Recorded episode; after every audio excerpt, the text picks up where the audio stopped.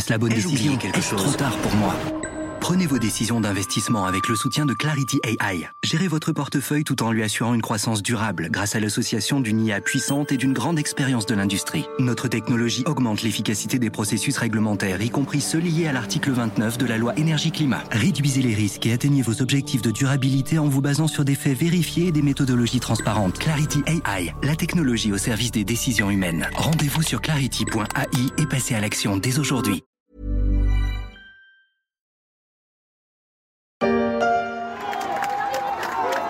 En un peu plus de deux ans, le Mali, le Burkina Faso et le Niger ont vécu une succession de coups d'État militaires. Le dernier en date s'est produit au Gabon, où Ali Bongo, le président fraîchement réélu, a été renversé par la junte militaire, la fin de la maison Bongo. C'était il y a un peu plus d'un mois, la chute d'Ali Bongo au Gabon, une page de l'histoire de l'Afrique qui se tourne sans effusion de sang, un coup d'État de plus dans ce continent qui draine les intérêts de nombreux pays étrangers.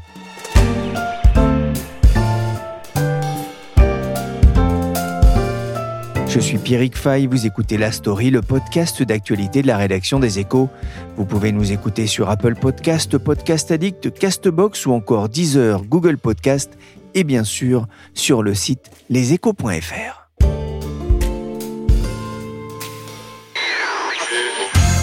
Trop de coups d'État en Afrique. Trop de coups d'État en Afrique. Trop de coups d'État, ça suffit Trop de coups d'État en Afrique. Les soviétiques arrivent, les Américains y suivent. Notre Afrique est confuse. Nous sommes en 1989. Le reggaeman ivoirien Alpha Blondy s'emporte dans sa chanson contre les coups d'État en Afrique. Il dénonçait les militaires poussés à se dresser les uns contre les autres par de nombreux intérêts coloniaux. 34 ans plus tard, il aurait bien des raisons de refaire un remix, car depuis quelques mois, c'est une vraie épidémie, en particulier en Afrique subsaharienne. Trop de coups d'État, ça suffit comme ça. Mais au fait, pourquoi une telle instabilité politique? Et pourquoi surtout dans cette région et notamment dans les anciennes colonies françaises, j'ai eu envie de creuser la question, de comprendre ce qui se joue dans ces pays, souvent parmi les plus pauvres de la planète, j'ai appelé Niagale Bagayoko. Elle est enseignante à Sciences Po, politologue et présidente de l'African Security Sector Network. Bonjour Niagale Bagayoko. Bonjour. Alors Mali, Burkina Faso, Niger, Gabon, en quelques mois, ces pays ont basculé suite à des coups d'État. Pourquoi ce regain d'instabilité politique? Alors, euh, il convient euh, d'ajouter hein, euh, aux exemples que vous venez de citer les coups d'État qui sont également survenus en Guinée, mais aussi au Soudan, ainsi que au Tchad. On est donc face à ce qui va au-delà d'un épiphénomène et de ce qui, selon moi, relève d'une vague assez puissante que je qualifierais à la fois de prétorienne et euh, populaire parce que dans euh, la plupart euh, de ces pays, à l'exception de deux d'entre eux, et je vais y revenir, les militaires ont été portés au pouvoir ou l'ont saisi avec les acclamations de la foule et bénéficient, pour ceux qui sont en place depuis trois ans, par exemple, maintenant au Mali, d'un très fort soutien au sein des opinions publiques. Il y a deux exceptions cependant, ce sont le Tchad et le Soudan, qui eux ont réprimé de manière extrêmement sanglante et violente les protestations qu'ils ont rencontrées dans les rues pour s'opposer à leur prise de pouvoir ou à la façon dont ils l'ont exercée. C'est dans ce stade bondé de Niamey que se sont rassemblés ce dimanche les partisans du coup d'État au Niger. Près de 30 000 personnes venues écouter une délégation des militaires au pouvoir. Le général Mohamed Toumba, numéro 3 du CNSP, a pris la parole pour mobiliser la population.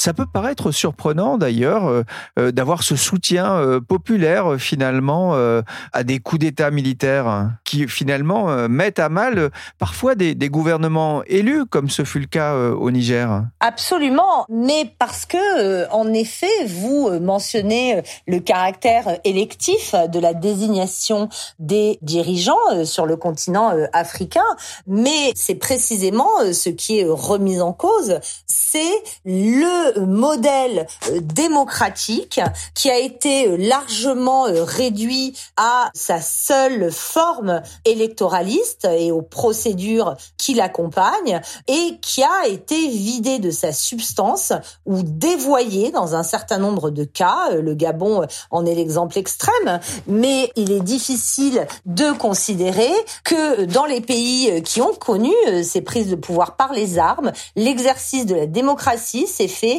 dans le respect des libertés fondamentales, dans le respect de l'état de droit, dans le respect des appareils judiciaires, qui plus est avec la mise en œuvre de politiques publiques qui n'ont absolument pas répondu à l'immense espoir et aux attentes suscitées auprès des populations en termes individuels et collectifs de développement, d'éducation, d'urbanisation, de euh, sécurité euh, également. C'est-à-dire que ce que vous nous expliquez, c'est qu'il y a une forme de parenthèse démocratique qui est en train de se, se refermer dans ces pays? Oui, je pense que l'on assiste effectivement euh, dans ces pays, mais euh, ailleurs aussi, hein, parce que euh, je pense qu'il faut aussi se rendre compte que ce qui se produit aujourd'hui sur le continent africain est la caisse de résonance de la vague de type autoritaire à laquelle on assiste sur la scène internationale. Elle se manifeste de manière prétorienne en Afrique, mais de toute façon, elle signe, selon moi, la période des 30 dernières années, des années 1990 à 2020, où en effet les bénéfices de la guerre froide et le modèle démocratico-libéral qui a été promu de par le monde, particulièrement par les puissances occidentales, y compris euh, au moyen euh, du recours à l'intervention euh, armée très souvent, est considéré comme n'ayant pas tenu ses promesses et abandonné au profit de modèles qui ne se prévalent pas d'être démocratiques, mais qui se prévalent de rendre aux Africains une fierté nationale, une souveraineté qu'ils ont eu le sentiment de voir euh, bafouée, et également un sentiment de reprise en main euh, de leur destin. C'est vraiment la rhétorique que l'on trouve, en tout cas dans les cinq pays euh, francophones que sont le Mali, le Niger, le Burkina Faso, la Guinée et également le Gabon. On va revenir à cette idée effectivement de, nationalisme et aussi de, rejet de l'ancien colonisateur euh, la France. Mais avant, je voudrais revenir sur un, chiffre. Alors c'est plutôt deux chiffres, hein. ils sont pas vraiment contradictoires, mais j'ai vu les deux. Il y aurait eu entre 152 et 200 coups d'État en Afrique depuis 1950, soit entre 2 et 3 par an. Alors là, en ce moment, on est plutôt au-dessus de la norme. Mais est-ce qu'on peut parler euh, dans ces pays d'une culture du coup d'État? Oui, euh, absolument. Il faut aussi euh, prendre en considération les chiffres que vous avancez toutes les tentatives avortées hein, euh, de putsch qui ont été euh, au moins tout aussi nombreuses et rappeler également les différentes périodes, les différentes phases historiques qu'a connu le continent. C'est-à-dire qu'il y a eu ces indépendances hein, qui pour la plupart ont été obtenues dans les années 60 et qui ont eu pour manifestation tout d'abord la mise en place de partis États, de partis uniques qui ont été euh, rapidement, au bout de 7, 8, 10 ans, aussi bien en Afrique francophone qu'en Afrique anglophone, il faut le rappeler, renversés par des militaires.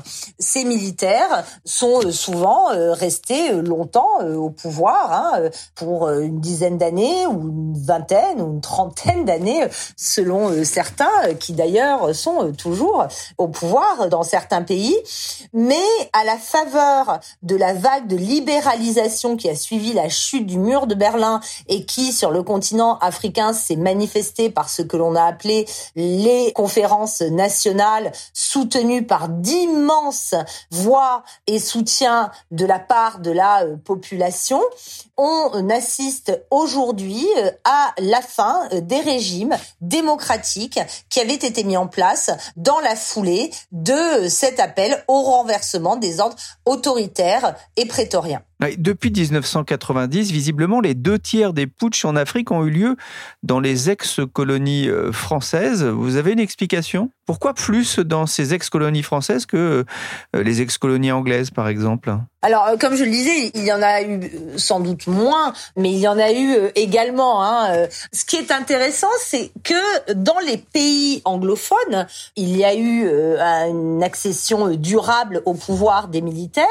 Ceux-ci ont parfois réussi à contribuer à l'ancrage de la démocratie. Moi, je pense qu'il ne faut pas nécessairement opposer euh, d'un point de vue euh, scientifique dictature, autoritarisme et démocratie. Il peut y avoir des ferments démocratiques qui germent et le cas le plus intéressant est celui du Ghana, hein, qui a été euh, dirigé d'une main de fer d'abord, mais en tout cas avec une grande fermeté par Jerry Rawlings, qui est aujourd'hui une véritable démocratie qu'on peut considérer considéré comme solide. Euh, je pense que dans les pays euh, francophones, il y a aussi euh, des exemples où le militarisme n'a pas pris. C'est le cas du Sénégal, qui avait un système assez démocratique avant même la décolonisation, avec notamment ces citoyens des quatre communes qui étaient élus au Parlement français. Et le cas du Sénégal est pour moi un exemple à citer parce que l'armée a refusé d'intervenir intervenir dans les affaires politiques alors qu'elle y était euh, appelée par les dirigeants civils. Mais au-delà de tout ça, pour répondre plus directement à votre question, je pense que euh, le système extrêmement centralisé, hein, qui est euh, le nôtre d'ailleurs, hein, fondé sur des institutions calquées sur celles de la Ve République, qui organise largement le pouvoir autour d'une unique instance de décision, donc des régimes de type très présidentialiste, est favorable à cette concentration de l'autorité à laquelle cherchent à prétendre aussi bien les civils que les militaires, parce que en effet, il y a eu beaucoup de coups d'État dans les pays francophones, cinq euh, au Mali, euh, cinq au Niger, pour prendre les exemples les plus récents.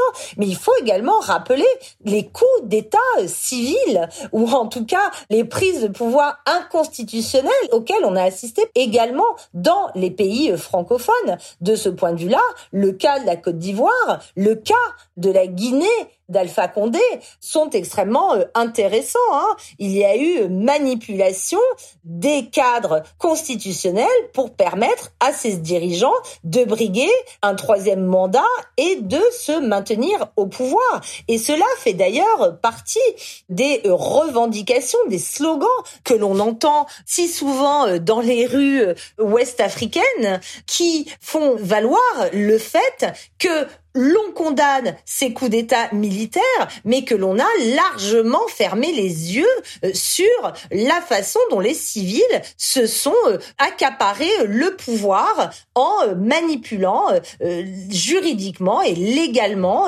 les instruments pour s'y maintenir. Et en général, les étrangers sont assez mal vus en ce moment. Vu les merveilleuses richesses de ce pays, on comprend que les étrangers aient envie de l'occuper et de s'y éterniser. Les richesses de l'Afrique euh, attisent les, convoitises hein, des grandes puissances, euh, la Chine, la Russie, les États-Unis, euh, la France bien sûr, mais aussi l'Inde, la Turquie.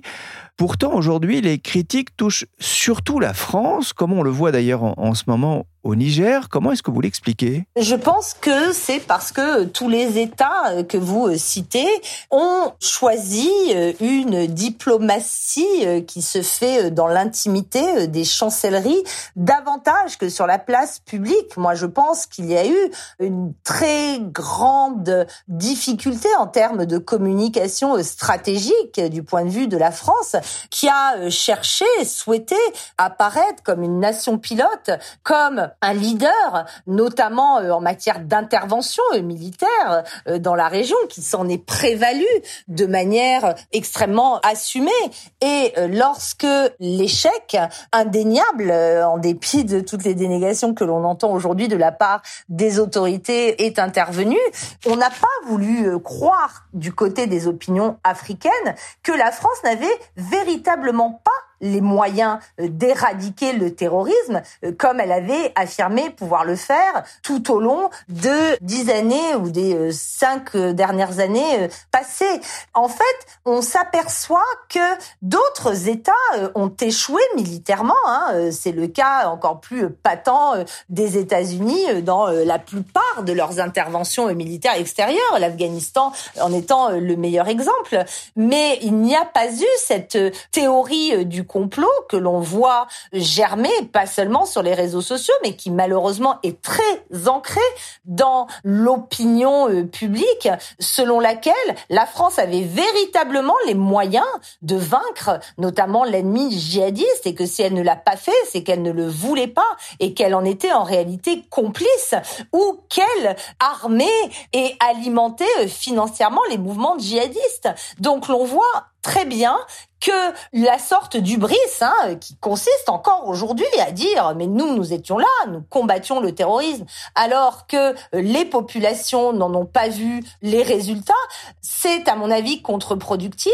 J'ajoute que il est intéressant de noter que ce discours très triomphaliste qui demeure rappelle étrangement celui qui est tenu par les gouvernements sahéliens aujourd'hui, hein, notamment par les juntes militaires au pouvoir, mais précédemment par les civils qui euh, étaient en charge des affaires du pays. Il y a aujourd'hui un refus de reconnaître l'échec collectif qui est celui, bien entendu, des autorités nationales sahéliennes, mais aussi celui de leurs partenaires internationaux, tout simplement parce qu'aujourd'hui, le type de conflictualité à l'œuvre dans la région sahélienne ne peut pas être jugulé au moyen du type de capacités militaires qui ont été mobilisées. Formidable ton idée de la couscoussière. La révolution, ça donne des idées. Notre peuple vaincra. Notre peuple vaincra.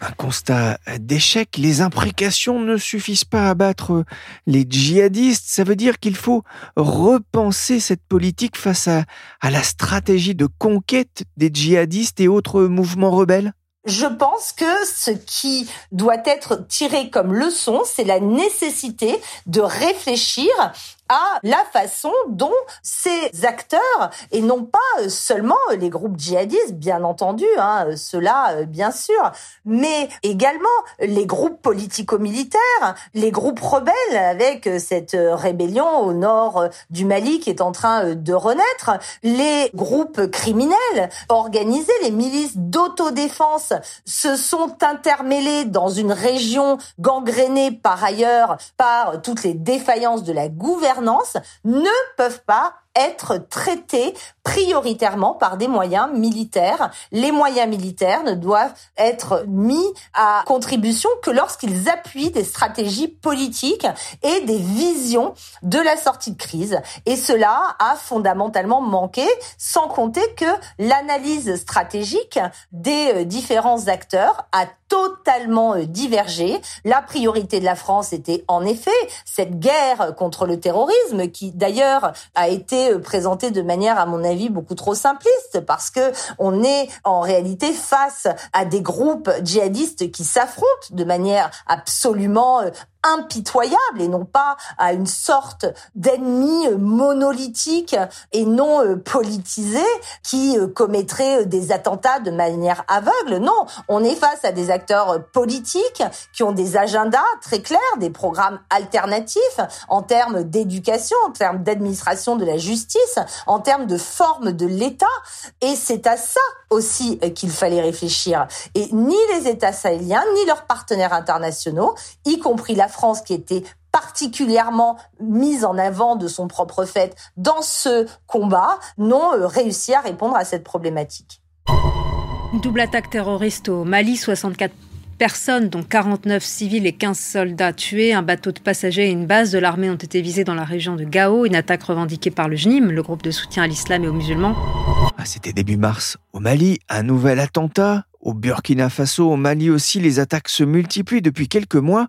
La sécurité n'a pas reculé. Au contraire, depuis le retrait des soldats français, les nouvelles juntes au pouvoir sont aussi dans l'incapacité de protéger les populations civiles. Il y a absolument euh, cette euh, défaillance qui est euh, également imputable à d'autres partenaires internationaux. On parle souvent de la Russie. Si l'on regarde les performances de la Russie au Mali, notamment, elles sont loin d'être convaincantes. La situation sécuritaire, là aussi, malgré les affirmations, ne s'est pas améliorée. Loin de là, on voit que ces groupes ont tendance à se diffuser et à s'impliquer, s'ancrer aussi du côté des zones de transit dans les parties septentrionales des pays côtiers.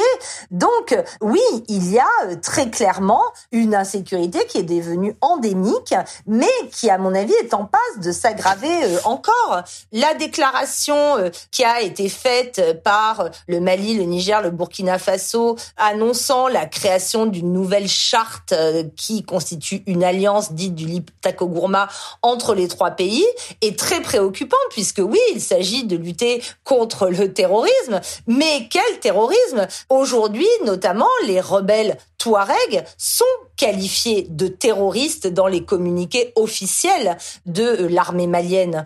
On voit aussi dans cette déclaration une mention explicite de l'alliance des trois pays contre toutes les rébellions sécessionnistes qui pourraient les toucher. Donc on voit très bien que la problématique s'étend et il faut ajouter à cela les tensions très vives entre les États eux-mêmes, donc ces trois États auxquels on ne peut pas vraiment ajouter la Guinée, mais qui gardent quand même une position euh, assez ambiguë. Donc cette opposition qui, on l'a vu euh, à la faveur de euh, la question qui s'est posée d'une intervention militaire de la CDEAO, aurait pu rajouter des affrontements de type interétatique dans la zone, ce qui ne s'est plus produit depuis les années 80. Donc, à mon avis, oui, cette instabilité est loin d'être gérée. Africa, Dieu, belle Africa. Je vous rassure, hein, je ne vais pas entonner a cappella le Afrique Dieu de Michel Sardou, mais pour poursuivre sur cette voie, l'Afrique ne veut plus qu'on l'appelle France. Paris a perdu la bataille de l'opinion, notamment dans le Sahel, surtout face à la puissance de la désinformation des Russes et en particulier de Wagner. Alors, moi, j'ai toujours fait euh, partie de ceux qui ont euh, considéré qu'il y avait une surfocalisation, un emballement, à mon avis, assez euh, excessif, pour dire le moins, autour de ce rôle de Wagner. Moi, il m'a toujours semblé, et la mort de Prigogine l'a confirmé, que l'on avait plutôt affaire à un sous-traitant de l'État russe qui ne pouvait absolument pas intervenir sur les territoires du continent africain sans les moyens de celui-ci. C'est vrai des euh, moyens logistiques euh, de déploiement euh, des effectifs de Wagner qui l'ont été au moyen des avions du ministère de la Défense russe. La même chose pour la façon dont ils ont été dotés en armement, en équipement. C'est vrai également, à mon avis, de manière encore plus fondamentale dans la façon dont l'appareil diplomatique russe a été mobilisé pour encadrer la conclusion de ces accords et enfin, élément euh, fondamental parmi tous, c'est celui de la guerre informationnelle livrée par cette société euh, militaire privée qui n'est en réalité euh, qu'un paravent de l'État russe qui s'appuie sur ses services de renseignement, notamment sur le GRU, parce que c'est notamment dans ce domaine-là que la société Wagner a été particulièrement performante, beaucoup plus que sur le terrain opérationnel, c'est dans sa capacité à déployer une propagande qui s'est avérée très efficace, non seulement parce que elle reprenait la rhétorique anti-impérialiste qui datait de la guerre froide en l'adaptant aux moyens techniques aussi des réseaux sociaux, mais aussi parce qu'elle est entrée en résonance avec des revendications et des protestations qui étaient du même ordre. C'est-à-dire que bien avant euh, l'arrivée ou le retour, plus exactement, il faut aussi euh, rappeler que au Sahel, en tout cas, à la différence de la Centrafrique, ils sont arrivés en terrain connu aussi, les Russes. Hein. Euh, ils ont eu une coopération absolument euh, fondamentale entre les années 60 et les années 90, donc ils n'ont pas euh, construit sur rien du tout. Mais on s'aperçoit que il y avait déjà un sentiment d'hostilité vis-à-vis de la France, vis-à-vis des acteurs occidentaux plus largement, qui a commencé à émerger, moi je dirais, autour de 2017, 2018 et qui était déjà profondément euh, ancré euh, au sein des opinions publiques au-delà de toute manipulation. Emmanuel Macron a annoncé dimanche soir le retrait du Niger des troupes françaises et le retour à Paris de l'ambassadeur à Niamey. Et ce, après un bras de fer de deux mois avec les putschistes.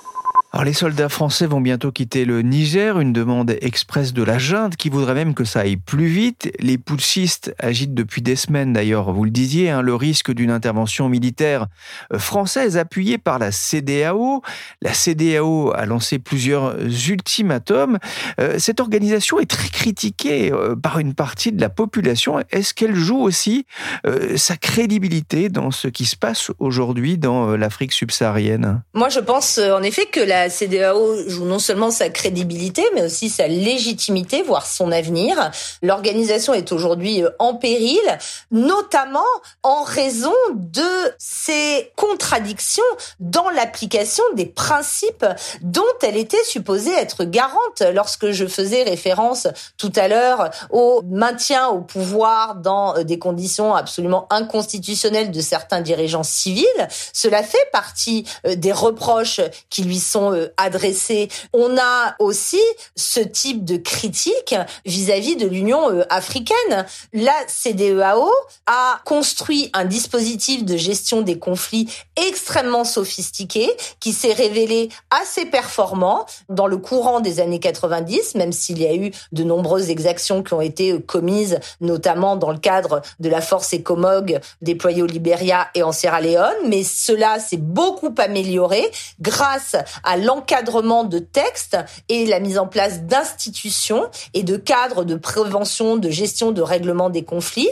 Mais on s'aperçoit que ceux-ci ne sont plus, euh, eux non plus d'ailleurs, adaptés au type d'insécurité auquel on est confronté euh, aujourd'hui. Ce que je disais à propos des échecs des États et de leurs partenaires étrangers, c'est vrai aussi de ces institutions multilatérales africaines qui sont aussi massivement rejetées euh, aujourd'hui.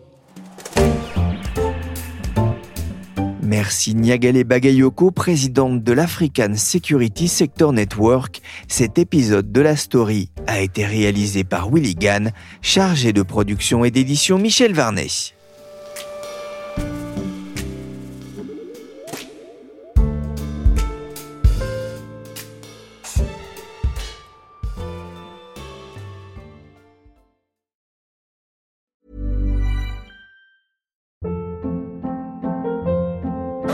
Hold up. What was that? Boring. No flavor. That was as bad as those leftovers you ate all week. Kiki Palmer here, and it's time to say hello to something fresh and guilt-free. Hello Fresh. Jazz up dinner with pecan-crusted chicken or garlic butter shrimp scampi. Now that's music to my mouth. Hello Fresh. Let's get this dinner party started. Discover all the delicious possibilities at hellofresh.com.